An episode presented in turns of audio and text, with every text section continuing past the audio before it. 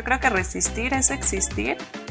Hay que hablar más de nuestras vivencias, de nuestros derechos. Yo creo que para luchar necesitamos a las otras. Se pueden hacer alianzas en la diversidad. Somos palabras, somos reflexión y eso es lo que se necesita, que nos escuchen. Nuestra mayor venganza es que seamos felices. Tejiendo Resistencias es un podcast para tender puentes, encontrar nuestras luchas y armarnos contra el patriarcado.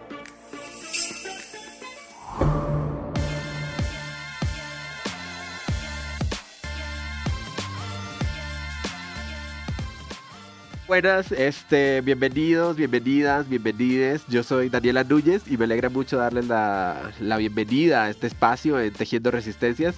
Eh, es una pequeña serie de podcast del Instituto de Liderazgo Simón de Beauvoir en la que dialogaremos entre feministas y transfeministas sobre nuestras luchas, historias, saberes y retos. Pero sobre todo de cómo podemos tejer resistencias desde nuestras diferencias en los feminismos y los transfeminismos.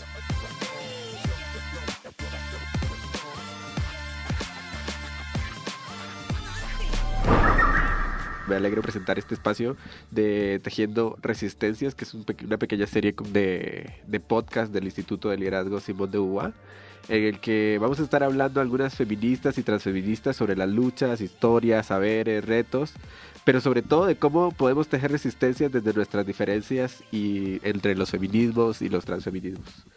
Eh, y en esta primera entrega abordaremos como un muy buen tema al cual, del cual se puede hablar no solo la hora que vamos a estar aproximadamente en este podcast, pero bueno, vamos a platicar un poco con dos eh, mujeres eh, de, de, larga data en el activismo que nos hablarán sobre sus vivencias de, como transfeministas, cuál es el papel de las mujeres trans como sujetos políticos de, de este movimiento y qué onda con la identidad, los feminismos y todas estas discusiones que se han ido tomando la discusión pública cada vez más.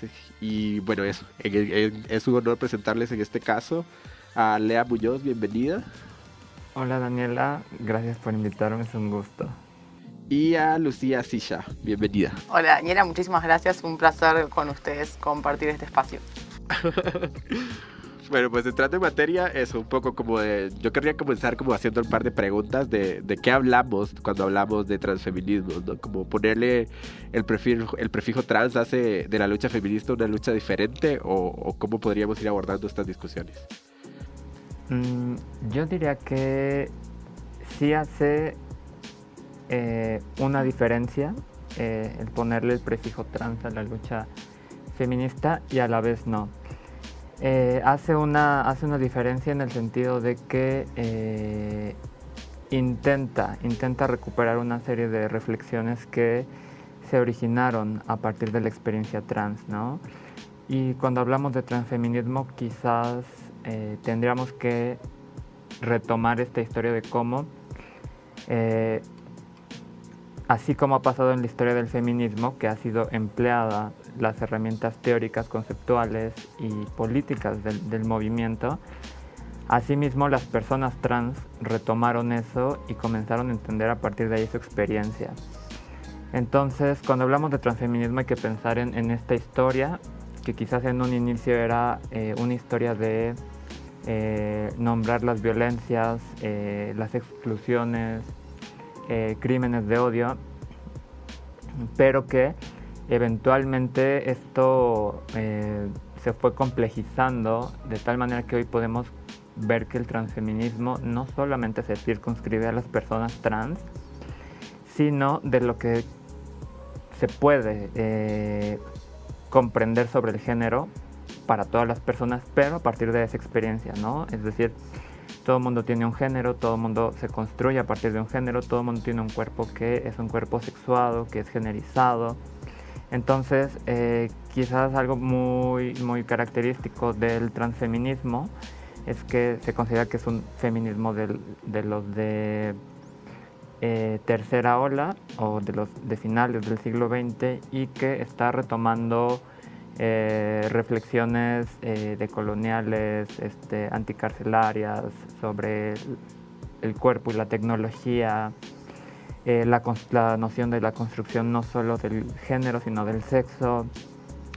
Eh, y al mismo tiempo está generando una serie de alianzas ¿no? con otros sujetos y sujetas políticas, como eh, los activismos queer, la teoría queer, aunque no es exactamente lo mismo transfeminismo y teoría queer, sí hay, hay una, una, una genealogía que, que, son muy cercanas. Y en ese sentido también eh, con eh, trabajadoras sexuales. Eh, entonces, bueno, cuando hablamos de transfeminismo, yo diría que estamos hablando de esto, que intenta rastrear la experiencia trans, pero que hoy podemos decir, bueno, hay alianzas con todos estos sujetos que estoy señalando. Yo creo que es bien importante como reconocer justo como cuando empleamos estas discusiones o como nos acercamos a estas discusiones justo, eh, que lo más simple sería pensar justo que cuando hablamos de transfeminismos eh, es de manera directa relacionada única y exclusivamente con las personas trans, ¿no? Y como que en ese sentido me parece bien importante como la posibilidad que, que, explora el transfeminismo para explotar, digamos, hacia otros lugares y generar algunos otros razonamientos. Yo, yo tendría dos preguntas para Lucía. Ay, ay, ay. O sea, dijeron que hiciera una, pero, pero pues no. Ah. O sea, me gustaría saber si, si, porque al principio hablábamos que, bueno, ¿no? Como asumimos que su posición sería como directamente relacionada con ser transfeminista. Y me gustaría saber si es así y si es así, ¿por qué? Y la segunda era como que justo esto de cómo definían los transfeminismos. Mira, no, está buenísimo lo que me preguntás. Voy a empezar por la segunda. Primero diciendo que suscribo, lea todo lo que nos acabas de contar. Eh, me parece que el transfeminismo es como que se ha retomado el, el, el, prefijo trans como una manera de decir lo transdisciplinar, ¿no? Para corrernos hacer de, del imaginario que el feminismo es propiedad de la cismujer blanca heterosexual. Y acá también solo quiero agregar eh, dos corrientes súper fuertes que son eh, los estudios críticos asociados al capacitismo, ¿no? los estudios de la discapacidad de la diversidad funcional y de la diversidad corporal muy linkeados con el activismo gordo, que también se empiezan a, a unificar y a, y a potenciar.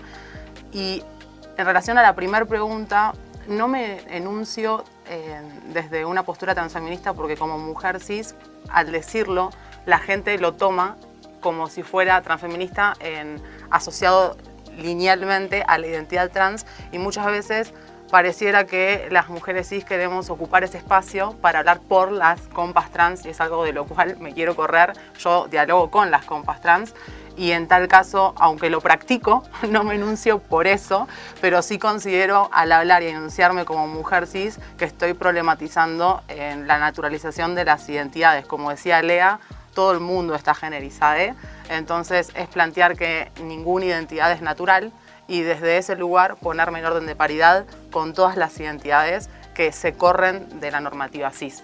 Esa sería la estrategia. Pero por eso no me enuncio transfeminista porque no querría ocupar ese lugar. ¿no? De pronto es un lugar estratégico, ¿no? Como de saber por dónde y por dónde, por dónde sí y por dónde no. Y bueno, precisamente al respecto, eh, tenemos una reflexión de nuestra querida compañera Alexandra Rodríguez, integrante de, Jauría Trans y, y, parte de la campaña Tejiendo Resistencias, que nos comparte su visión de la importancia de integrar la visión trans en los feminismos. Vamos a escucharla.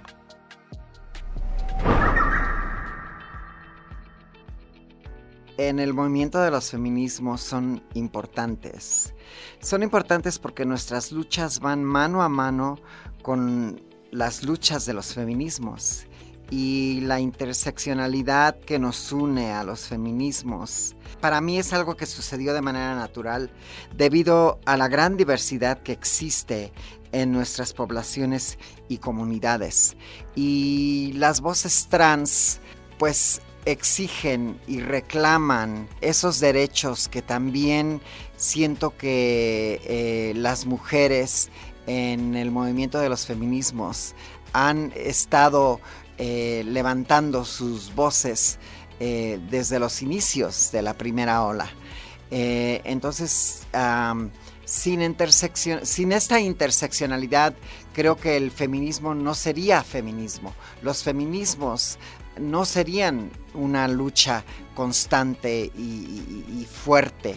Y también creo que debido al movimiento de los feminismos es que existen los transfeminismos y por eso para mí desde el activismo me uno a estos movimientos porque juntas creo que podremos seguir tejiendo resistencias. Y bueno, un poco por ahí van como parte de las reflexiones. Yo creo que hay varias cosas en ese sentido, como creo que serían como tres cosas bien importantes de, de justo como Ah, que creo que esta discusión, ¿no? Como de los transfeminismos está justo en construcción, ¿no? Como tendríamos que poder reconocer eso para poder reconocer también los acuerdos y los desacuerdos, justo como entre los trans y los transfeminismos. Y creo que eso es una, y creo que lo otro sería también ver cómo justo dentro de las tensiones feministas estamos, o sea, como dentro de los feminismos más bien empezamos a ver algunas tensiones eh, que son muy cercanas cada vez más como a grupos antiderechos y como agendas más bien de, antiderechos y procesos de deshumanización. Ahora dividimos en sílabas, deshumanización. eh, de, del otro, ¿no? Como de la otra persona, ¿no? Entonces, en ese sentido, como que me, gustaría pensar o como preguntarles más bien como qué estrategias pensamos, ¿no? Que, que tenemos o podemos ir imaginando, digamos, con las coyunturas actuales dentro de los feminismos. Ah, yo, sobre esto que mencionas y sobre el audio de Alexandra, eh, yo quisiera rescatar algo que ella está diciendo, ¿no? Y es la interseccionalidad del feminismo y la posibilidad que abre la interseccionalidad para que desde distintos sujetos eh, se enuncien desde ahí y comprendan su experiencia y se sientan parte de un movimiento que de una u otra busca ah, cuestionar las bases de la opresión hacia las mujeres, pero eh, no solamente aspectos de género, ¿no? sino el género junto con otro tipo de, sistemas de opresión. En ese sentido, es importante señalar la coincidencia histórica incluso de en el momento en el que surgen el transfeminismo y el feminismo interseccional, ¿no? que en un sentido eh, ambos se consideran de tercera ola, de finales del siglo XX, y que ambos están poniendo sobre la mesa desde distintos lados porque el feminismo interseccional principalmente viene de eh, retomar la tradición del feminismo negro y de, de cuestionar la, la, figura hegemónica que hasta entonces había sido la mujer blanca. Y asimismo el transfeminismo está cuestionando que solo haya un sujeto político, ¿no? Y, y que es hacer la mujer blanca, cis, eh, heterosexual, ¿no? Eh, entonces, precisamente este punto donde confluyen, yo creo que eh, es fundamental, ¿no? Porque más allá de que, digamos, el feminismo interseccional tiene ciertas raíces y el transfeminismo otras, hay un punto de coincidencia que hoy podemos articular, ¿no? Donde hoy es posible decir, hay feministas que somos interseccionales, pero al mismo tiempo somos transfeministas, ¿no? Y que, eh, y que esto nos permite eh, poner el ojo, la lupa en otro tipo de experiencias que el feminismo también tendría que recuperar. ¿no? En ese sentido, el sujeto del feminismo sería eh, múltiple, ¿no? no sería solamente esta mujer en abstracto, sino mujeres que se pueden enunciar desde distintos sitios. Y ligado a lo que nos estabas comentando de los procesos de deshumanización y de los grupos antiderechos, es que hoy en día eh, algunos feminismos que están recurriendo a, esta cercanía con este tipo de discursos están olvidando incluso la propia historia de lo que ha sido el pensamiento feminista, ¿no? Que eh, hay que recordar que en el siglo eh, en el siglo XVIII, después de la Revolución Francesa y la Declaración Universal de los Derechos del Hombre y del Ciudadano, precisamente las mujeres no eran consideradas eh, sujetos de derechos ni de propiedades, y no se les consideraba eh, en el espacio político, ¿no? en el espacio de los iguales. Y en ese sentido estaban eh, en una lucha ¿no? por, por emerger como sujeto. Entonces, eh, aquí recuerdo a un sociólogo brasileño que ahora el nombre no lo tengo, pero él dice que fue a finales del siglo XVIII que las mujeres lograron eh, concebirse como un, sujeto político colectivo, ¿no?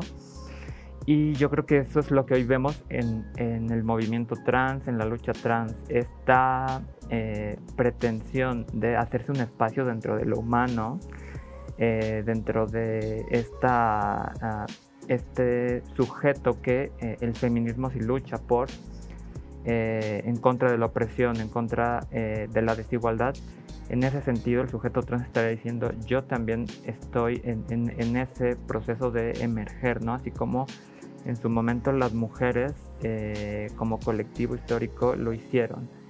Entonces yo creo que eso no tendríamos que olvidarlo porque hoy en día en efecto se busca bajo el discurso de los derechos humanos, está esta declaración de los derechos de las mujeres basados en el sexo, se está buscando decir que las personas trans atentamos contra los derechos humanos de, las mujeres.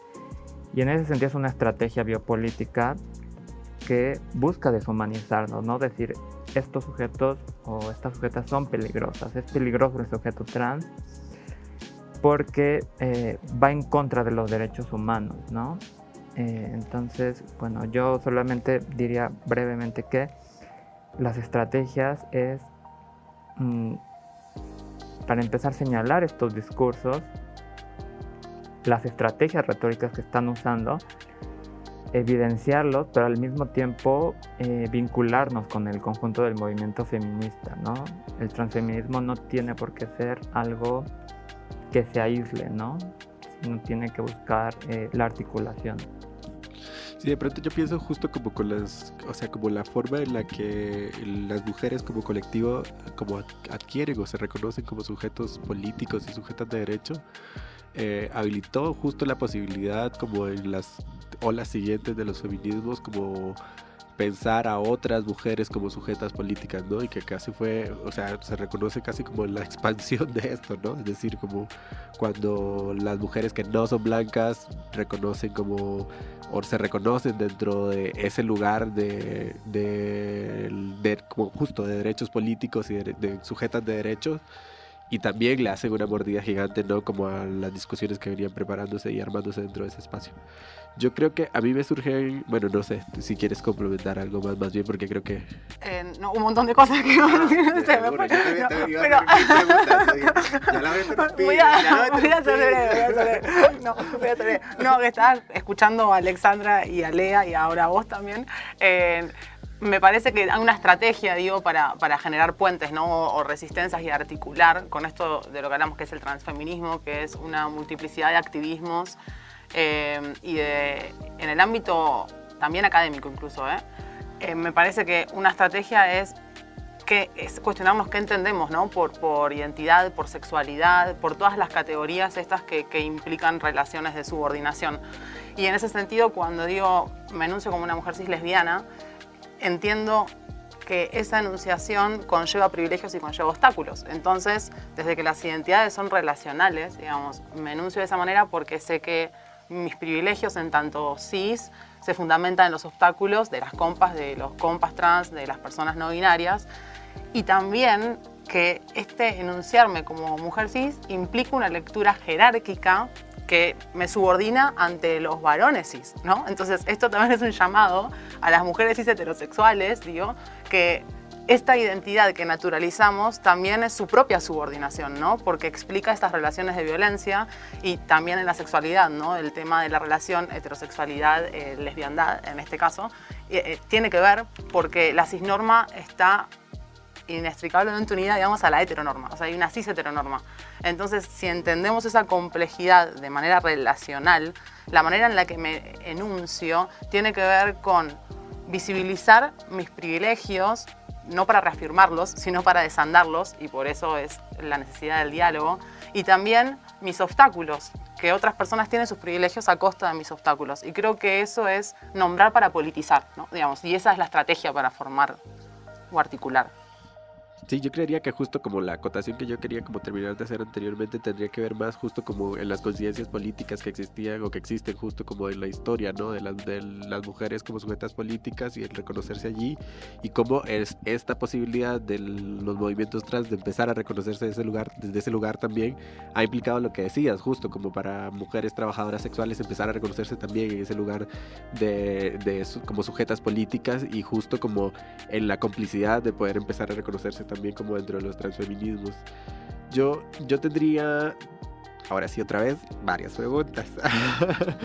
o sea, como de pronto lo escuchamos, escuchamos estas conversaciones, estas discusiones y justo siempre como asumimos, ¿no? O, o, lo anunciamos justo desde ese lugar eh, como, como, el transfeminismo como sujeto político a las mujeres trans, que de pronto sería lo obvio, ¿no? O sea, como lo obvio sería decir que las mujeres trans son el sujeto político o el cuerpo político de un, de un lugar como, o de una enunciación como el transfeminismo.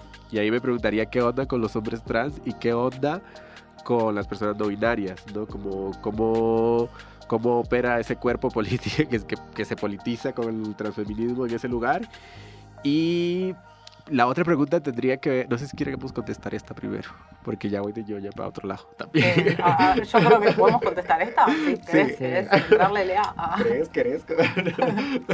es que yo creo que precisamente incurrimos constantemente en un error que es creer que el feminismo solamente está hablando de mujeres. Y por eso quizás genera esta duda de, bueno, si hablamos de mujeres, el transfeminismo es de mujeres trans, ¿y dónde quedan los hombres trans, no?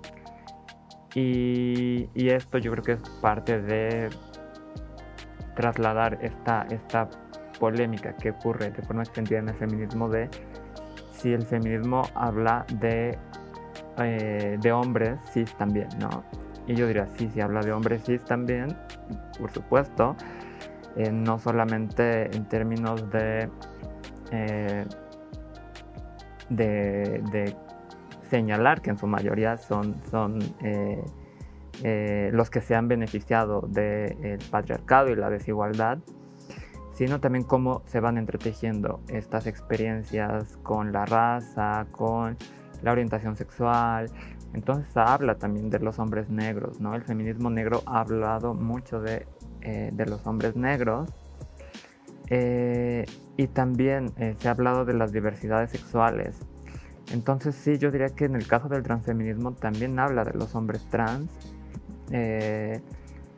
habla el transfeminismo en el caso de los hombres trans de, de toda la experiencia de injusticias que podrían ocurrir, de desigualdad o de violencias que ocurren a partir de eh, este cuerpo que tiene una biografía y, qué es lo que le pasa, ¿no? ¿Qué es lo que le pasa a un cuerpo cuando transita de mujer a hombre?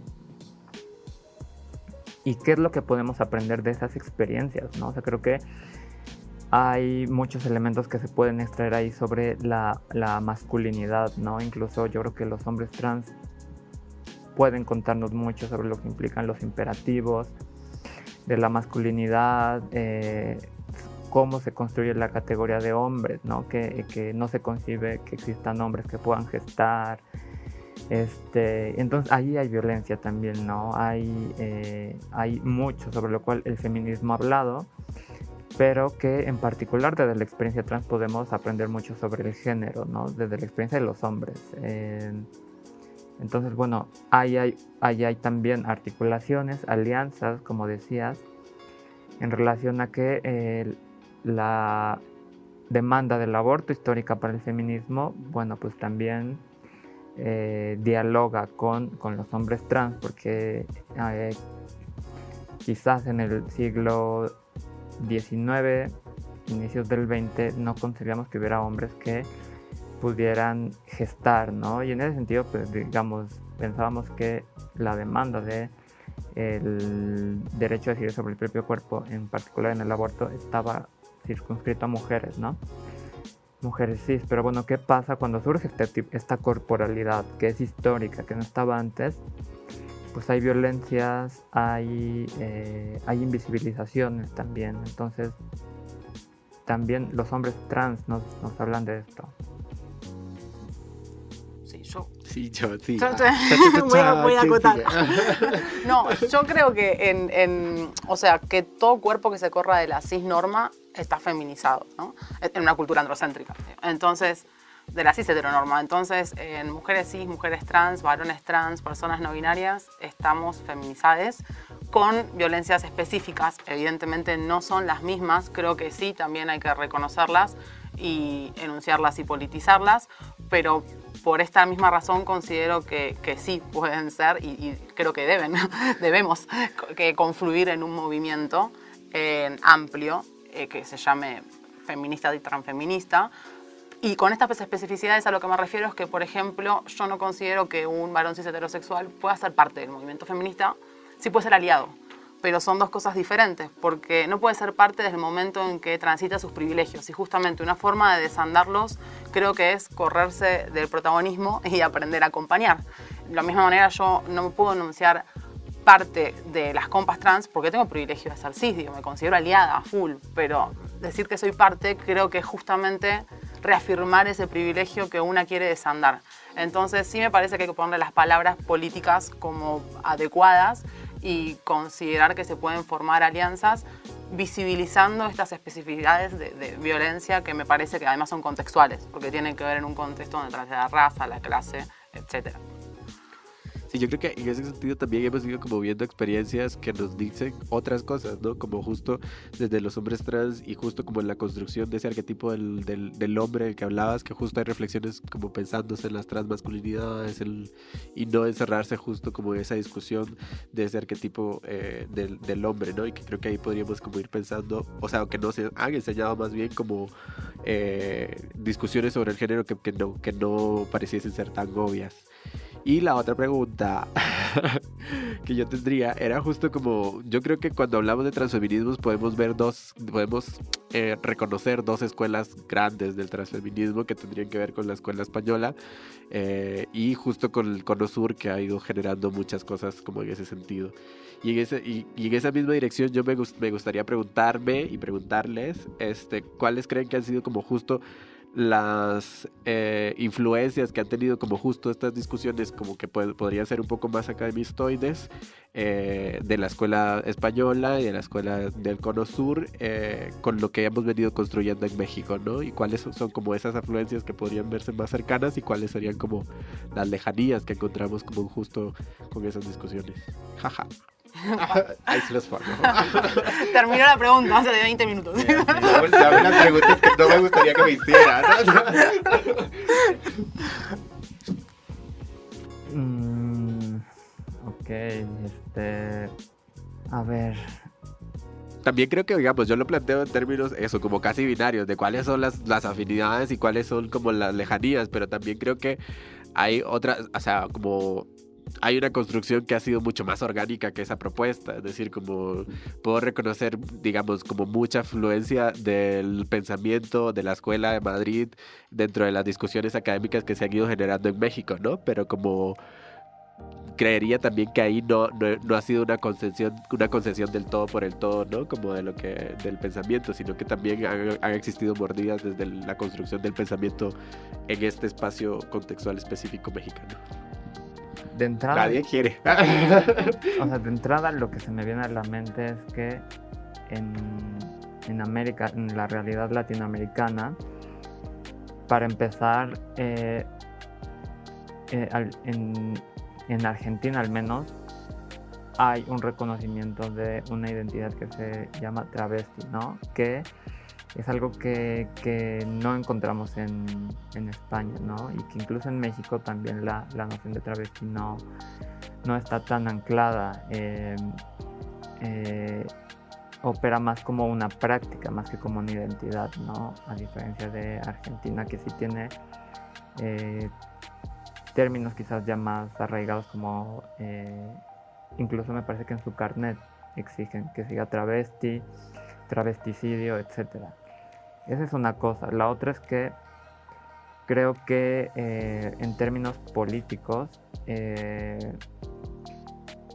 si bien ah, me parece que tuvo una proyección internacional eh, el trabajo que se estaba haciendo en España, en particular por la campaña en contra de la patologización trans, que se articuló no solamente con el lenguaje, eh, con el español, con los países donde se hablaba español, sino también donde, o sea, fue una campaña internacional, ¿no? Donde me parece que también el mundo anglo estuvo ahí vinculado. Entonces, este, eso es de reconocerse de, eh, de España, ¿no? Sin embargo, también a diferencia de, de, España, lo que tenemos en el cono sur es que tenemos también un avance que se ha conseguido mayor en términos legales eh, para las personas trans. En España aún se sigue peleando una despatologización de, eh, del cambio de identidad, a diferencia de Argentina y de México, que tiene las legislaciones más avanzadas. Em, y en términos quizás eh, teóricos, conceptuales, sin lugar a dudas, ah, desde Latinoamérica hay una reflexión sobre la eh, colonialidad, ¿no? Eh, todo este giro de colonial que busca pensar desde ahí el género y la identidad. Creo que tanto en México como en Argentina se están, está habiendo una afluencia de, o, o un incremento pues, de de reflexiones transfeministas. Eh, cada vez hay más voces que se, que se, que se hacen visibles y, y, de alguna manera se están generando como espacios a los cuales habría que mirar también, ¿no? Quizás hace unos años decíamos, solamente desde España se produce eh, eh, contenido transfeminista, pero quizás, o sea, mm, olvidar lo que ya venía haciendo esta Diana Zacayán, esta Luana Berkins, que no estoy segura de que se nombraran transfeministas, pero ya venían problematizando también la experiencia travesti, estas eh, críticas al binarismo, que, ahora podamos decirlo hace el transfeminismo, pero ya con herramientas propias y realidades distintas desde aquí se estaba haciendo eso. ¿Me repetir la pregunta? Yo diría también, por ejemplo, que ah, yo puedo encontrar como algunas diferencias, por ejemplo, en los diálogos que se han venido generando justo como en la tipificación de los transfeminicidios, ¿no? Es decir, como de pronto lo, el, el trabajo que ha venido siendo eh, posible, más que otra cosa, acá en México ha tenido que ver como, como la posibilidad de acercarse como a un recuento, como al seguimiento, ¿no? De, como de los transfeminicidios y, e ir planteándose cuáles son las posibilidades en ese sentido. Eh, justo reconociendo a los transfeminismos como muy pregnados como esta política no punitivista, ¿no? Y entonces es como, ¿cómo hacemos allí, ¿no? Y a diferencia, por ejemplo, del Cono Sur, que me parece que hay una claridad punitiva.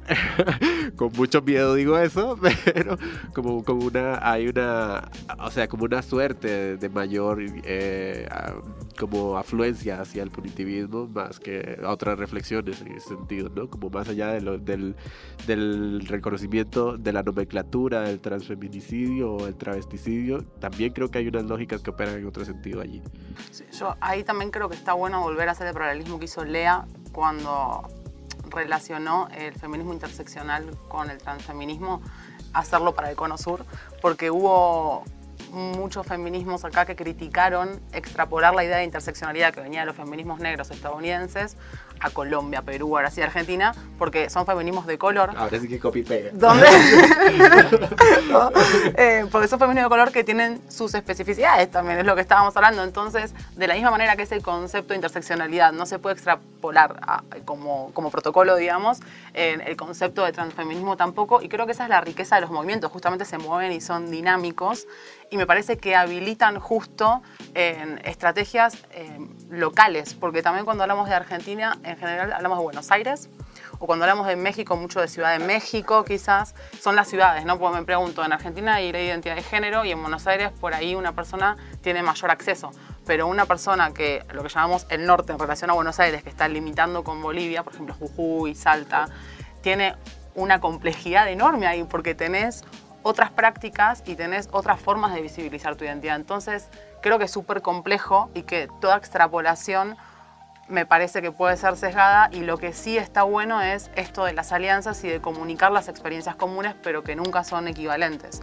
Y lo mismo pasa con el punitivismo, creo. Que puede haber corrientes que se empiezan a, por ejemplo, en Argentina, en Buenos Aires, ahora hay algunas corrientes críticas ¿no? con el feminismo punitivo, pero evidentemente no es la que predomina, no son las que predominan, no, obvio, obviamente, no son las más populares, pero digo que empiezan a emerger y que también empiezan a generar puentes con corrientes eh, no punitivas en Ciudad de México, por ejemplo, ¿no? Y eso es tejer redes, y por ahí son puntos en común que tienen más en el diálogo en ese sentido de Ciudad de México con Buenos Aires que dentro de la propia Ciudad de, México o dentro de Buenos Aires. Sí, yo, yo diría eso también como, o sea, justo esta reflexión como en términos de las diferencias con el Cono Sur, pero de pronto también pensaría justo como una buena parte de la ley trans española, por ejemplo, está muy inspirada justo en las discusiones y la forma en la que se planteó la ley, eh, la ley trans de Argentina, por ejemplo, ¿no? Y yo creo que de pronto es más fácil señalar como los procesos de colonización del pensamiento que vendrían de, justo como el norte global hacia estos espacios, pero nunca reconocer justo estos otros, estos, esas otras eh, direcciones que tienen como la posibilidad de viralizar como el conocimiento. Total. No sé si quieres decir algo más. No, eso es súper fundamental para mí lo que estás diciendo, porque es justamente una manera colonial que tenemos de pensar, porque tampoco nos apropiamos de eso, ¿no? Como somos las, por ahí las que referenciamos afuera y no exigimos esa referencia afuera en el sentido, ¿no? En ese sentido, por ejemplo, España, y no exigimos esa referencia cuando también somos, la verdad, vanguardia en un montón de cosas. ¿eh? o sea, y ahora Ciudad de México, la ley de las infancias, es un montón, más allá de las restricciones que tenga, es un avance súper importante y hoy está a la punta en el mundo. Sí, total, o sea, como que yo, bueno, no sé si quería decir algo. Siempre me recuerda como tengo una historia eh, de, de, cercanía con el marxismo, milité en el marxismo. ¿Qué? La eh, en el trotskismo en particular y, y me, me, me llama mucho la atención como esos debates que había de dónde se va a dar la revolución y siempre la revolución se va a dar en los países eh, centrales, ¿no? como los más desarrollados, era lo que decía Marx. Y la revolución rusa, en un sentido, fue como esa lógica de no esperábamos que en ese país fuera a haber una revolución. Y un poco lo pienso también como en, no, eh, con lo que vemos hoy con estos avances legales, porque de pronto hubo un momento en el que parecía que España era como que el país más avanzado en, eh, del, donde se habla español en la creación de marcos legales. y después vemos que es México, que es Argentina y que han rebasado, ¿no? Y que una vez es como el, el, sur o la periferia o el tercer mundo, como quieran llamarle, eh, siendo vanguardia, como está diciendo eh, Lucía eh, siendo vanguardia política, ¿no? El transfeminismo siendo vanguardia desde el sur, desde la realidad latinoamericana. Creo que eso es importante eh, señalarlo, rescatarlo, porque muchísimas veces no se ve, ¿no? Parece que aquí es donde está la barbarie. Parece que la barbarie de todo tipo, incluso es el argumento de las feministas transodiantes. Vean lo que está pasando en, del otro lado, se están cometiendo avances que atentan contra los derechos de las mujeres. Eh, es el sur otra vez, ¿no? Europa no. Este, y no dejaremos que eso pase. Entonces. Pero vamos viendo. No, y lo más grave es que desde el sur hay un feminismo que súper reproduce esta lógica colonial, ¿no? De, de, importar este discurso transatlántico de España, por ejemplo, ¿no? Y que eso también es una crítica que tenemos que hacernos en el cono sur. ¿De qué estamos hablando? Sí, y ahora que mencionabas acerca como de justo como las coyunturas políticas y como las reflexiones que se han ido generando, o incluso las conceptualizaciones que se han ido generando a través de la discusión de las infancias trans, justo era como una discusión que creo que teníamos este con Shibon hace algunos meses. Hola Shibon, si estás escuchando esto. Te queremos. Vení. Este, no, como un poco las tensiones que habían justo como en la posibilidad de eh, de las, de, o sea, como de, crear marcos normativos para las infancias trans.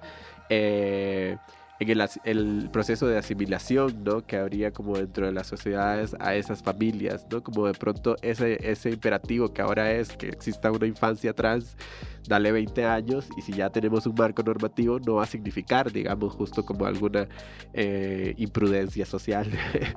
y como justo eso, como las tensiones que había en ese sentido con las discusiones que hemos venido entregando las putas desde hace muchísimo tiempo y que no hemos tenido como mayor eco, ¿no? Y que los transfeminismos de algún modo en algunos espacios y no todos, lo, claro, lo aclaro, porque ya me han pasado factura por esto, este, siguen sin hacer eco, ¿no? O sea, como, como si hubiese una priorización por la familia y no por las que están en la periferia. No sé si tenemos algo que decir al respecto.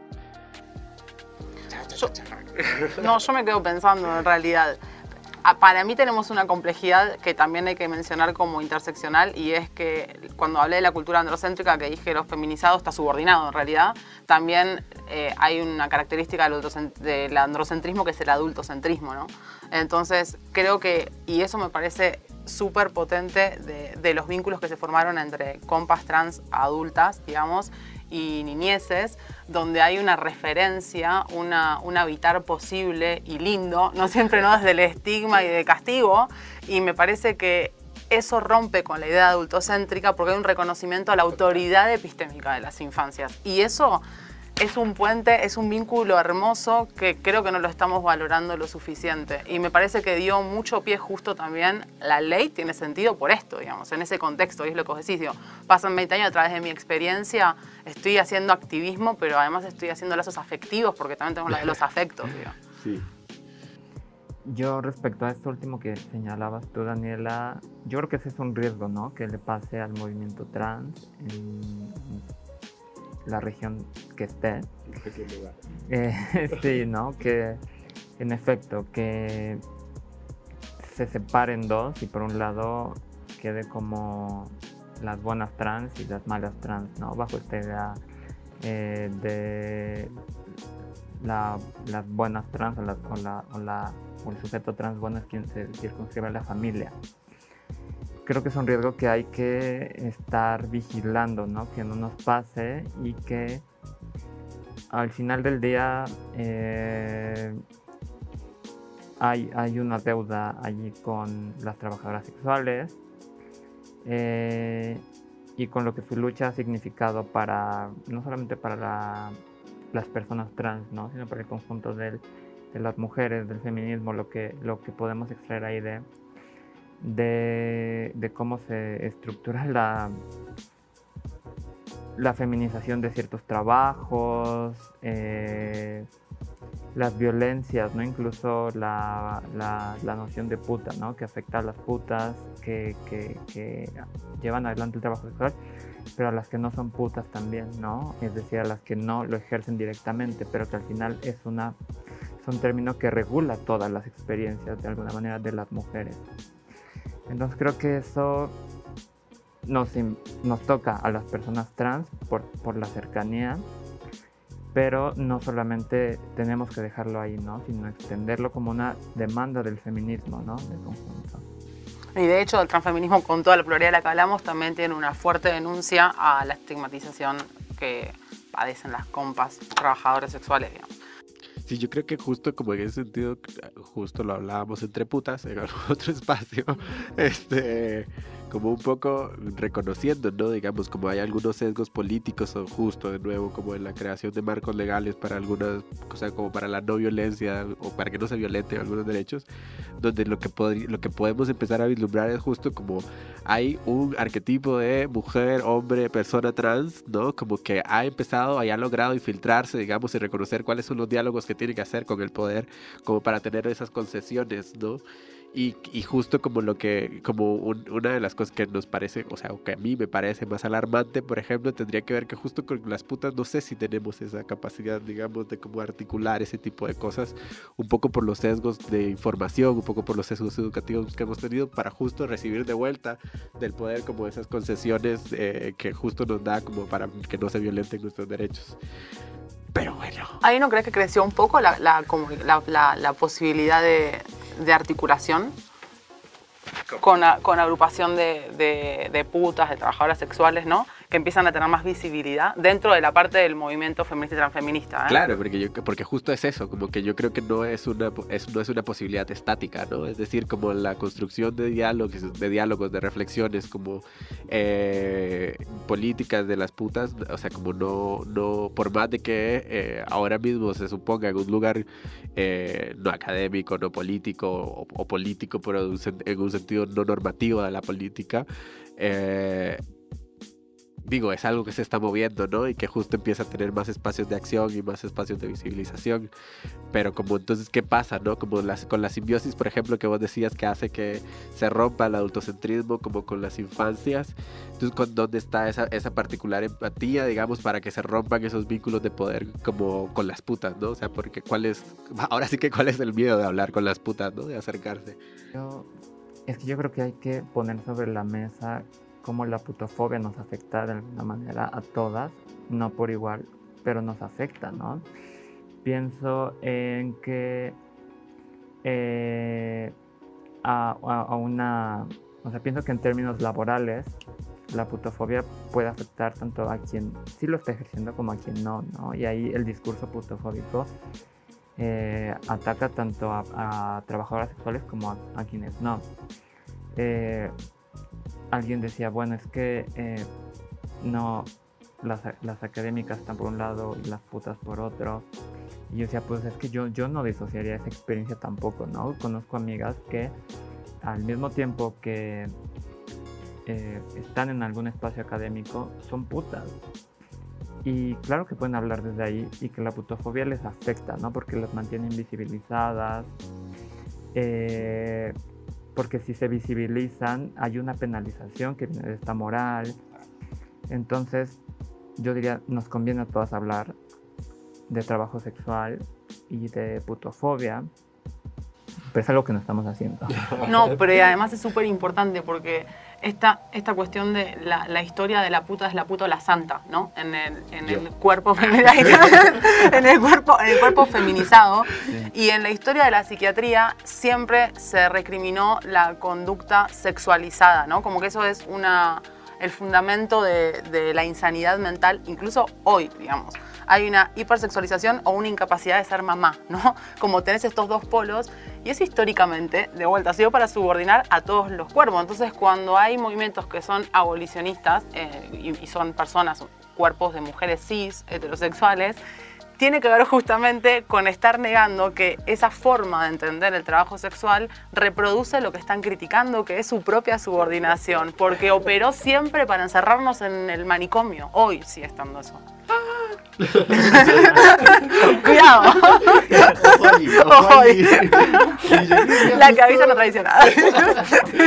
Yo justo creería que, que tendría que ver como con con una cosa mucho más material de la realidad como con la que hemos convivido las mujeres trans en una buena parte, es decir, como con el terror de lo que nos hicieron creer que era ser una mujer trans en algún momento, ¿no? Que era como, y bueno, vas a ser como todo esto monstruoso que plantea la sociedad cis heteronormada, entre ellos ser puta, ¿no? Y como que no sé si todas queríamos ser ese, ese lugar o habitar ese lugar. Y bueno, algunas nos tocó. Más allá de eso, y yo creería también que tiene que ver justo con lo que planteaba antes, que es como que no hay una, como las posibilidades de tener diálogos eh, con las putas pasan por otros lugares justo por como la inmediatez de, de las necesidades, ¿no? Como de, de, la, de, la, necesidad material cotidiana, como de generar ingresos para sostenerse en la vida, que no, no necesariamente no es algo que le pase a todo cuerpo, pero no sé si con la misma inmediatez. Y ante eso, como se priorizan otras cosas más que tener diálogos políticos. Para mí lo que, decís, lo que decís es fundamental porque ahí nos tenemos que cuestionar quién nos marca la agenda política de los feminismos y de los transfeminismos. Digo, porque estamos discutiendo hoy ciertas cosas y no otras por algo. Y estamos teniendo articulaciones entre ciertos movimientos y no entre otros también por algo. Digo. Entonces también toda la polémica del aborto tiene que ver con un contexto mucho más amplio, donde la agenda política los feminismos no la creamos de manera aislada, digamos. Estamos articuladas en un contexto sociopolítico y también muchas veces recaemos en lo funcional, digo. Entonces, empezar a visibilizar esto me parece súper fundamental lo que traes, porque es decir, ¿por qué no estamos hablando de esto? ¿Y por qué sí de esto? Digo, ¿quiénes se benefician hablando de esto?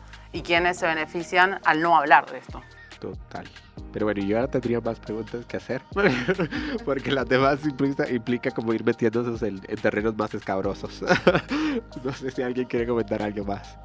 Porque si no es así, justo como para alimentar estas reflexiones, eh, quisiéramos compartirles ahora como un audio en voz de Sayak Valencia, eh, filósofa, investigadora y artista que se define como transfeminista y habla de la agenda feminista desde una visión trans.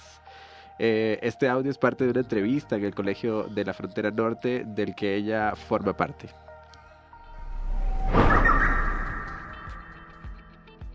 el feminismo está consiguiendo transformar la conciencia y meter su discurso como, digamos, de igualdad en lugares en los cuales no parecería posible pensarlo, pero si nos vamos a, las bases de todo el discurso es lo que pasa es que las mujeres queremos que nos traten como personas y hay las personas firman un pacto con el Estado, o sea, los ciudadanos firman un pacto con el Estado y lo que se le está exigiendo al, al Estado es que nos trate como personas porque en realidad tenemos todas las obligaciones, pero también deberíamos tener los derechos. Y también hay una advertencia hacia las masculinidades donde en un contexto de mucha precarización económica, existencial, eh, política para poblaciones jóvenes como ustedes o para gente racializada en este sentido o gente, sí, gente negra, indígena, personas que no son mujeres también eh, migrantes, todas estas personas que no son mujeres pero que están siendo vulnerables por sus contextos. Eso, en e, eso diríamos desde el feminismo que es un devenir mujer en el sentido de que las mujeres no somos un cuerpo biológicamente designado solamente, sino un proyecto social donde la opresión ha actuado sobre nosotras de manera histórica. Y en este sentido, mientras sepamos que somos oprimidos, históricamente oprimidos, ya sea por raza, por clase, por género, por sexualidad o por desplazamiento forzado o migración, eh, estatus migratorio, entonces podríamos hacer una alianza posible desde un lugar que, con el que yo me identifico que se denomina transfeminismo. El transfeminismo articula todos estos desplazamientos y no busca que el cuerpo eh, el sujeto del feminismo sea solo las mujeres, ¿no? las mujeres entendidas como biológicas, sino todos aquellos sujetos de opresión que en su lucha constante y por justicia social podamos construir un aparato de solidaridad que transforme estas condiciones.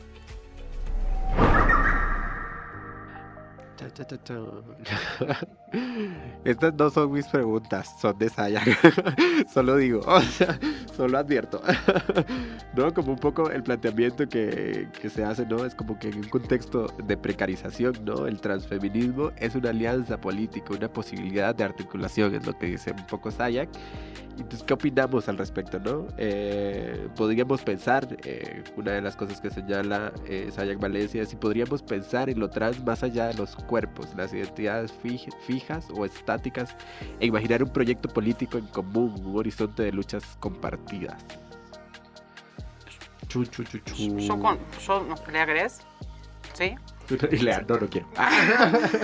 yo estoy completamente de acuerdo en que sí, si es una pregunta, digo que sí, que creo que sí es posible por cómo caracterizamos de hecho el transfeminismo antes y por cómo estamos viendo que se empiezan a articular movimientos que justamente trascienden esta idea de una misma identidad, por ejemplo, eh, una misma una misma, unos mismos ejes de opresión, si se quiere, ¿no? Como que hay articulaciones que personas compartimos y a veces no, y podemos articular igual.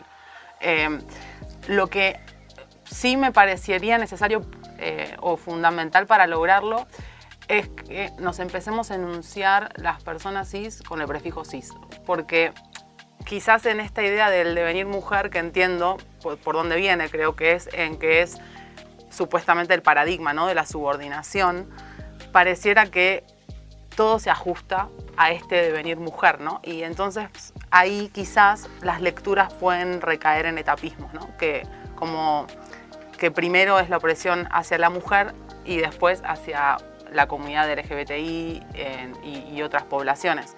Y ahí tenemos dos problemas. Uno que en la comunidad LGBTI habemos mujeres, mujeres, y el otro es pensar que, como con el aborto, ¿no? es pensar que primero hay un sujeto de derecho y después viene el resto. Y por ahí de vuelta, lo que decía al comienzo, para ponernos en orden de paridad, digo, no hay alguien, ningún sujeto oprimido que venga antes y esto no se basa en cantidad, ¿no? porque la gente no tiene derechos porque son más.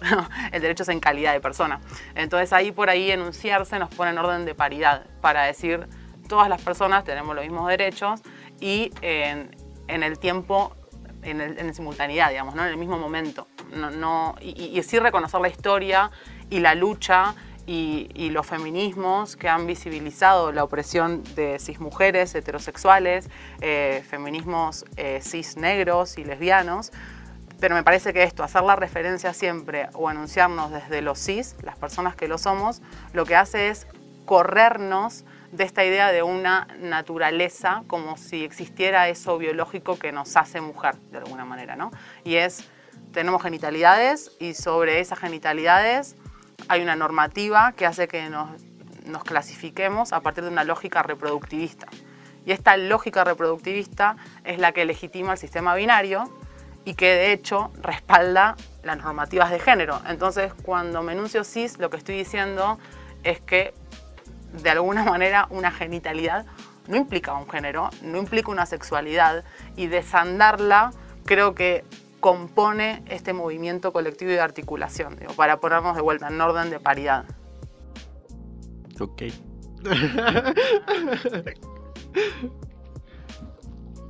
O sea, digo, yo creería, por ejemplo, que justo es un poco como las reflexiones compartidas que teníamos anteriormente, ¿no? Como de, claro, en lo, como en las posibilidades políticas y, conceptuales de generar como un frente común o una lucha compartida, pareciese como lo más simple decir que, pues sí, que sí se puede, ¿no? O sea, como habría que limar un par de asperezas para que eso pase, ¿no? Y como justo como hacer algunas reflexiones respecto de los cuerpos que habitarían esas luchas compartidas pero sin embargo justo traigo a colación lo que tendríamos lo que lo que hablábamos anterior, anteriormente no es como es decir como pareciese más pareciese muy simple en términos de quienes estamos habitando estas discusiones ahora mismo no pero quien no quien no las habita no y que, y que tiene también un frente de lucha como como como que creo que ese sería justo el reto de cómo pensar eh, cómo no seguir segregando ese ese ese lugar del transfeminismo eh, o, o esa tensión del transfeminismo con, como vos lo planteas Lea como con la yo, porque yo no lo dije, lo dijo Lea. lo dijo Lea. de la trans buena y la trans mala. este. Pero justo eso, ¿no? Como que creo que sería una preocupación de traer a colación, ¿no? De que, de que, de cómo crear estos, estos frentes de lucha o estas luchas compartidas sin seguir segregando esa tensión que, que existe ya de por sí. Sí, yo creo que de esta pregunta que nos planteas está esta tensión siempre, ¿no? Entre lo identitario o, ir más allá de lo identitario, ¿no? Es lo que está planteado. Nos, nos vamos a pensar desde categorías donde ponemos por delante una identidad fija o ponemos como por delante quizás los proyectos políticos en común, ¿no? Y eso me parece muy importante rescatarlo porque mm, pensando en lo que nos estaba diciendo Sayak Valencia, eh, ella está diciendo, ¿no? Bueno, quizás eh, podemos ir más allá de los cuerpos, pero la experiencia de las mujeres, ese devenir mujer viene en lugar de, la, de lo que históricamente ha sido la subordinación, ¿no? Y quizás el decir, bueno, transfeminista, eh, podemos pensarlo trans más allá de los cuerpos, de pronto también está esta pretensión de, bueno, este, sí, ¿no? Llevemos lo trans como este espacio compartido de lucha, alianzas, este, afinidades, que no se tendría que eh, reducir solo a la experiencia particular, ¿no? Y aquí es donde entran las tensiones entre que, entre si, bueno, eh, todo el mundo es trans, todo el mundo, o sea, es, es una vez más esta, esta tensión de de quién va a hablar la experiencia del transfeminismo, de quién va a hablar el feminismo, ¿no? Y, yo, sin lugar a dudas, muchas veces me, posiciono eh, por ir más allá de la identidad, o sea, creo que hay veces en los que funciona, funciona ir más allá de lo identitario, pero también creo que hay, eh, en efecto, las identidades eh, hay, una función de, que, que, importe en estos momentos de reclamarse desde ahí, ¿no? Y quizás ahí dialogando con lo que decía Stalú, me, sin lugar a dudas digo, va, pensemos el transfeminismo más allá de los cuerpos, lo trans, más allá de, esta experiencia de quien transita, pero que esto no signifique que no vayamos a situarnos que como personas cis yo estoy hablando, ¿no? O incluso esto mismo que, desde el feminismo se ha dicho, el feminismo negro, ¿no? Eh, cuando se estaba diciendo que los derechos del de, el hombre después de la ilustración, lo que han dicho los feminismos negros es estaban hablando del hombre blanco, ¿no? Quién no poseía, quién, este, quién tenía realmente derechos y quién era un, este, el hombre era lo que, eh, lo, que no, lo que no era un hombre eran los esclavos, los niños, las niñas y las mujeres, ¿no? En ese sentido, y tú dices, bueno, la experiencia entonces de los hombres negros, hay una afinidad ahí con la experiencia de las mujeres, ¿no? Hay que recordar que las mujeres fueron muy afines a las ideas antiesclavistas, ¿no? En, en sus inicios. Entonces ahí diría, pues claro que quizás ahí sí está, en esas opresiones están deviniendo, este, estaríamos pensando en un proyecto feminista más allá de, una corporalidad específica, ¿no? Al igual que con lo trans. Sin embargo, creo que sigue siendo importante eh, no, pensar en identidades fijas, pero sí en identidades que son eh, que cambian, pero que no cambian este, de un día para otro, ¿no? Y en ese sentido hay que reclamar eh, demandas específicas, pero, pero sí este, buscando las alianzas, los horizontes comunes. Entonces yo sí pienso en un transfeminismo abierto, pienso en que el sujeto del, del transfeminismo quizás no vaya a ser el mismo de aquí a 20 años, no lo sé. Tampoco tendríamos que pensar en que el sujeto trans es, es uno y para siempre. El sujeto trans de, de la medicina de mediados del siglo XX no es el mismo que hoy pensamos, ¿no? Este, es radicalmente distinto. Entonces, se van transformando, ¿no? Así como le exigimos al feminismo que se vaya abriendo, el transfeminismo también se va a ir abriendo y creo que se ha ido abriendo. Y acá, bueno, cito a, a mi colega Joan. Eh, hola. de vuelta. Eh, cuando, claro, eh, Joan explicita que las identidades justamente no son estáticas y que por eso no dejan de ser comprometidas. Y eso es fundamental porque también es la idea de, porque una persona cambia, identidad ahora en un sentido que atraviesa múltiples factores, obvio el de género, la sexualidad, procesos de racialización, hay un montón de factores y que se mueva justamente hace de esa identidad una identidad consciente, de alguna manera, porque es imposible que sea estática. Si así lo fuera, estaríamos de alguna manera negando que cambiamos con los contextos, en, nuestras trayectorias vitales. Y acá también amplío esto que traía Lea con, con las diferencias, ¿no? De históricamente situar las identidades y también geopolíticamente, esto que decíamos en Buenos Aires, por ahí no es lo mismo eh, vivirse lesbiana que en Ciudad de México, porque también hay otro tipo de prácticas, e incluso en el mismo tiempo. Y esa multiplicidad para mí nos abre y nos posibilita articular, o sea, articular a través de las diferencias, ¿no? Diferencias, pero que lo que vos dijiste me parece fundamental, es con objetivos en común. No mirar quién es sujeto político, sino quiénes estamos ahí, por eso, y generar alianzas.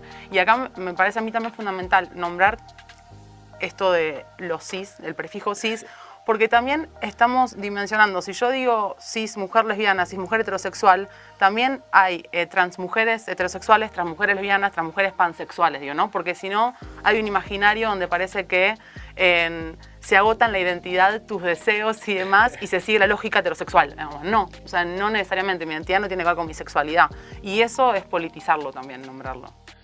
Yo ahí creería que, digamos, como ahora sí que en pleno afán de, de problematizar, o sea, como si justo ante la posibilidad de, crea de ir creando como luchas compartidas, ¿no? Y como ir eh, no solo ampliando, sino como eh, difuminando como eh, las, las paredes que se erigen como para poder reconocer hasta dónde llega y cómo llega el feminismo, el transfeminismo, perdón, en algunos lugares me pensaría que entonces, bajo lo que escucho, pensaría dos cosas. Que es suficiente como solo encontrar los lugares de enunciación de cada persona, quien se, quien se uh, disponga, digamos, como a hablar de, de esto que eso es suficiente y justo que sería suficiente interseccionarlo lo más posible, digamos, como eh, la posibilidad de crear esas luchas compartidas. Y en ese sentido me pienso dos cosas que tendrían que ver como lo característico que ha sido en Latinoamérica, como la creación de, eh, o sea, como esta lógica de la política identitaria, ¿no? Que como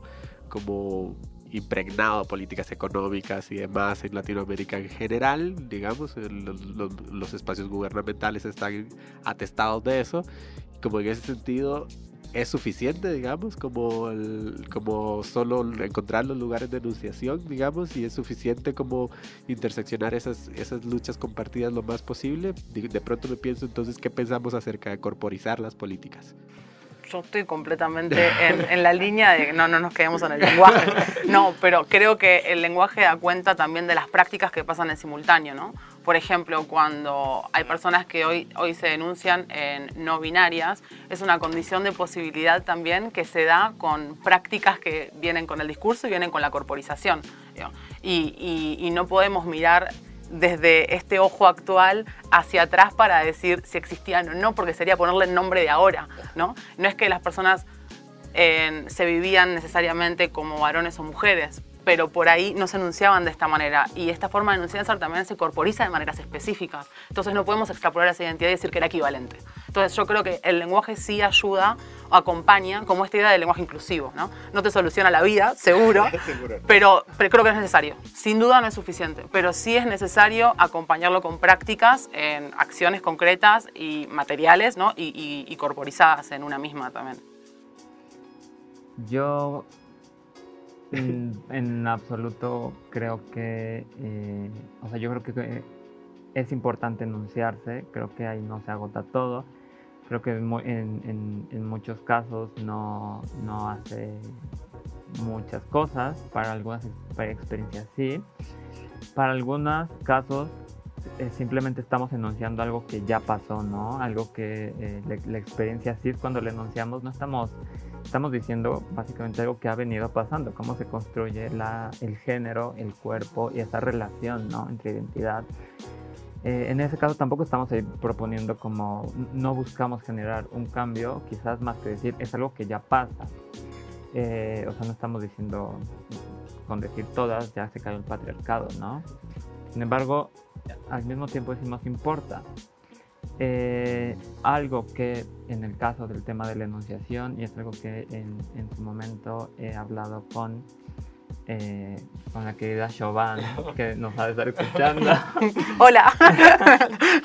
es que ella un día me decía que eh, en el caso de los crímenes de odio de, y del feminicidio, parece que hay una tendencia a decir bueno, pongámosle lo trans a todo, ¿no? Y, de, pronto es como, tenemos que tal vez quedarnos a, sentarnos a pensar si ponerle transfeminicidio, que hoy lo decimos y está bien, pero si lo queremos eso enmarcarlo en la ley, ¿no? Y que, cómo se va a traducir eso en la ley.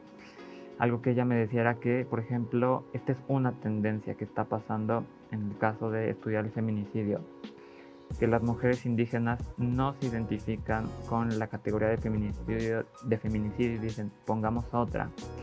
Eh, las mujeres lesbianas ponen su categoría, entonces, ¿no será que más bien está mal articulada la categoría de feminicidio y que, eh, y que tal vez estamos pensándola de forma esencialista y más bien tenemos que pensarla de forma eh, plural de que un feminicidio puede ocurrir por múltiples eh, fuerzas y no solamente porque, porque se es mujer, porque así es como está construida la noción de feminicidio, ¿no?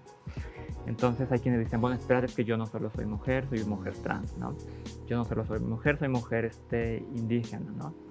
Entonces tal vez estamos, tal vez está, sí, sí está bien enunciarnos, ¿no? Pero quizás estaríamos no viendo un, problema más bien, ¿no? Si, si, si, si, llevamos a hiperpluralizar, ¿no? Porque ¿qué termina pasando si decimos, pues hagamos tantas categorías posibles como personas posibles para algunas cosas en concreto como el feminicidio?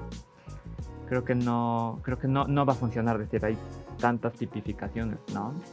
Sino más bien ver distintas causantes de, de feminicidio. Eh, pero no, que yo creo que ahí es que ahí creo que tiene que ver con lo que hablábamos antes y es con mirar un objetivo común. Entonces, no tener que ser exactamente igual para tener un objetivo en común. Entonces, eso hace que las diferencias no se homogenicen, se visibilicen, pero que posibiliten esas alianzas. Y, y, yo estoy completamente de acuerdo. Me traste un problemón igual, no me voy a meter ahí. Pero claro, también está el problema de la ley, la ley penal, que eso también es punitivo, ¿no? Y es otra discusión.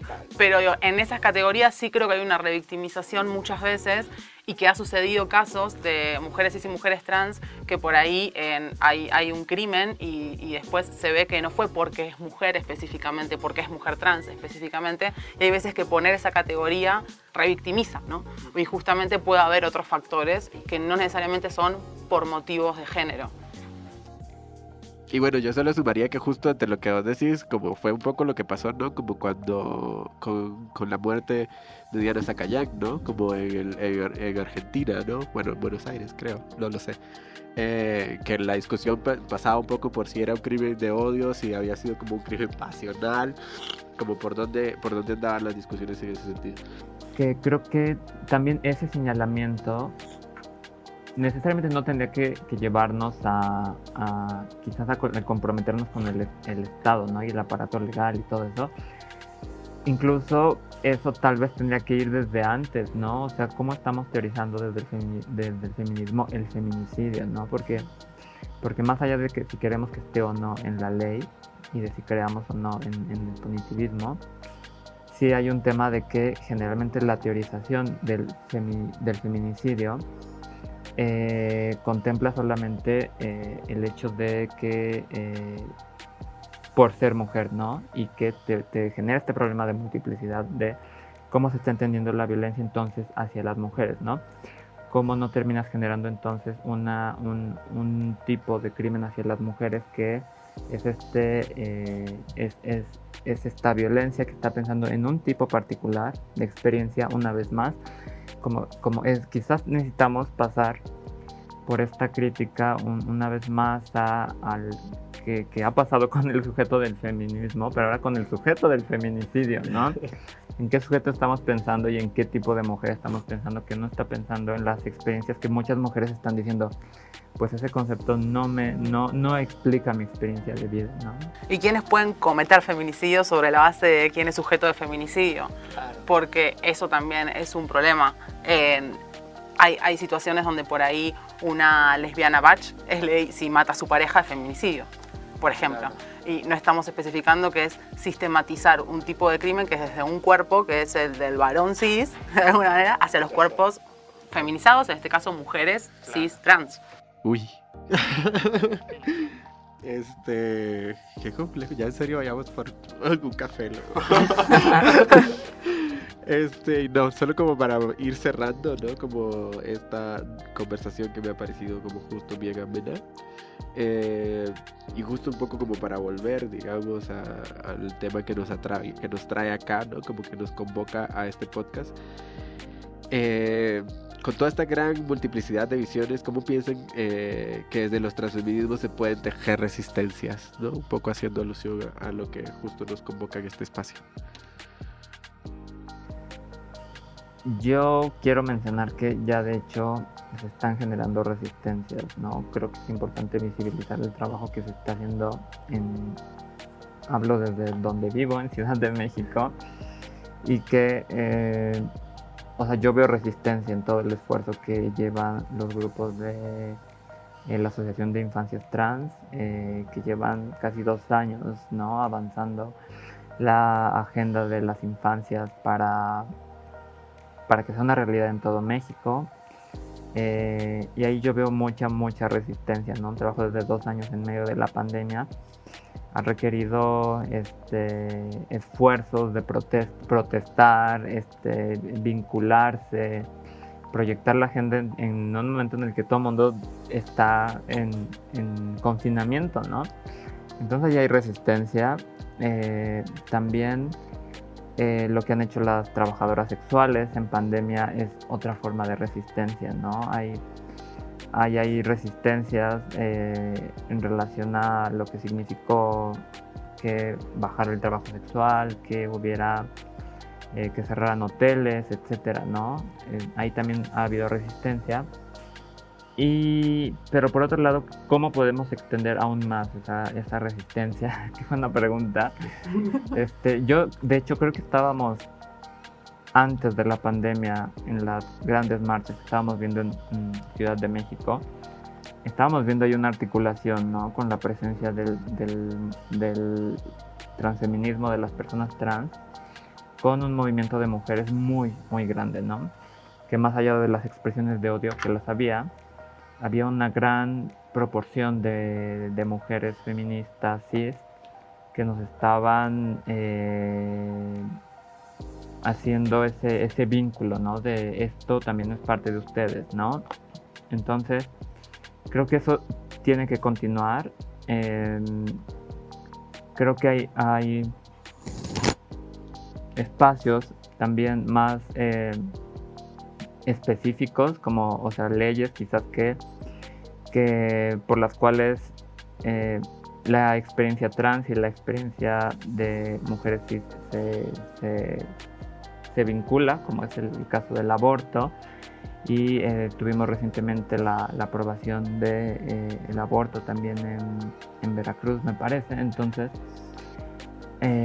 creo que ahí, ahí también hay alianzas, ¿no? Alianzas de poner el cuerpo, ¿no? De, quién va, de quién asiste a la protesta. También alianzas en términos discursivos de qué sujetos se están visibilizando en el discurso del aborto, etc. Em, pero bueno, por ahora les la palabra eh, no, yo suscribo Lea y me parece que con, con, lo que dice Lea también quizás está bueno precisar algo del, del concepto resistencia, porque si no pareciera que solo resistimos, ¿no? que obviamente que lo hacemos, ¿no? una tiene como violencias cotidianas en el sistema de valores que tenemos con las características que ya sabemos, pero también tiene una connotación propositiva, ¿no? porque vamos por, vamos, vamos, vamos por la conquista de, nuestros derechos, digamos. Entonces, y eso es se materializa, o lo estamos viendo, y es un estímulo, creo, una motivación para seguir buscando estrategias, para formar alianzas. Y acá yo creo que un lugar estratégico, y por es, es porque es donde trabajo, pero a mí me parece que de verdad es estratégico, es el ámbito de la salud, ¿no? Cuando vemos que este sistema de valores que implica esta lectura jerárquica de cuerpos, donde es garantizar todo, todos estos valores son para garantizar los privilegios de este sujeto androcéntrico, ¿no? que, dijimos que tiene las características, que sea blanco, cis, heterosexual, adulto, propietario, occidental. En el ámbito de la salud nos perjudica a todos, porque este sujeto androcéntrico es menos del 1% de la población mundial. Digo, ¿quiénes son? Ustedes son los ocho más millonarios del mundo, todo bien, pero en el ámbito de la salud se supervé cómo esta jerarquía de los cuerpos invisibiliza a todos y obstaculiza una mejor comprensión de, las prevalencias, del desarrollo de enfermedades, incluso para el varón cis heterosexual. Entonces, en el ámbito de la salud vemos que esta forma de clasificarnos sobre la lógica reproductivista, que es para dominar muchas veces ¿no? a través de la categoría de sexo, como si fuera un dato natural, eh, no se proyecta ni siquiera en el lugar donde más se lo justifica, que es la segregación por sexo en el ámbito de la salud. Entonces, moverla ahí también puede ampliar resistencias y puentes para visibilizar a las personas que hoy piensan que las luchas son otras, ¿no? decirles, no, bueno, acá hay un punto en común, y desde estas diferencias de vuelta podemos potenciarnos porque vamos todos para allá. Y bueno, mira, me he preguntado, pero yo voy a responder. Porque, yo me autopregunto cosas en este podcast. o sea, yo escucho resistencia y justo recuerdo muy bien a una compañera feminista que lastimosamente, como en la dictadura eh, Ortega Murillo en este momento se encuentra justo como encarcelada, que es a eh, Dora María Telles, que justo nos preguntaba a un grupo de jóvenes en algún espacio, en algún momento en Nicaragua, eh, ¿por qué resistencia y no rebelión? ¿no? Y como por qué no nos pensábamos una forma de conceptualizar este, una, posibilidad política que no, no nos que no nos suponga como en ese lugar estático de la recepción de cosas únicas y exclusivamente. Y esa pregunta me la ha llevado 10 años de mi vida. este, y eso, creería también justo que en las posibilidades políticas de ir tejiendo cosas significaría desde los transfeminismos o en la apuesta política de los transfeminismos que tenemos justo ahora, que no todo pasa, digamos, si bien es cierto una buena parte como de las eh, dificultades que se viven como bajo la transfobia estructural, cotidiana y demás, nos pasan por el cuerpo a las personas trans, justo por eso es que no necesariamente seríamos las únicas personas que deberíamos enunciarlo. Y en ese sentido yo creo que es muy valiosa como la reflexión que Alba Pons ponía en algún espacio que teníamos en algún momento, que justo a las compañeras lesbianas, cis lesbianas les tocaba un poco mover, mover las manecillas de esas llaves de esa habitación que se llama feminismo para preguntarse quién es quien lo habita, quién entra y cómo entra ese espacio. Pero bueno, eh, me queda claro que la conversación de hoy ha sido como justo eh, intensa. Debe ser la luna en Pisces o algo así. no sé, yo qué sé. Yo creo que sí, alguien dijo en estos días en Instagram y yo dije, seguro sí. Pero bueno, darles la, agradecerles, digamos, por acompañarnos el día de hoy. Este, reconocer que estos no serán los únicos espacios donde nos podemos seguir entretejiendo entre nosotras. Y nada, eso, agradecerles por estar dentro de este espacio. Y nada, por hoy nos despedimos, pero nos encontramos en nuestro siguiente capítulo. No se lo pierdan. Eh, porque tendremos también invitadas increíbles y en otro tema candente sobre los, sobre los feminismos. Eh, si quieren entrar a este diálogo, sigan nuestra campaña en las cuentas de Facebook, Twitter, eh, Instagram y TikTok del Instituto Simón de Boa. Compartan. Chao.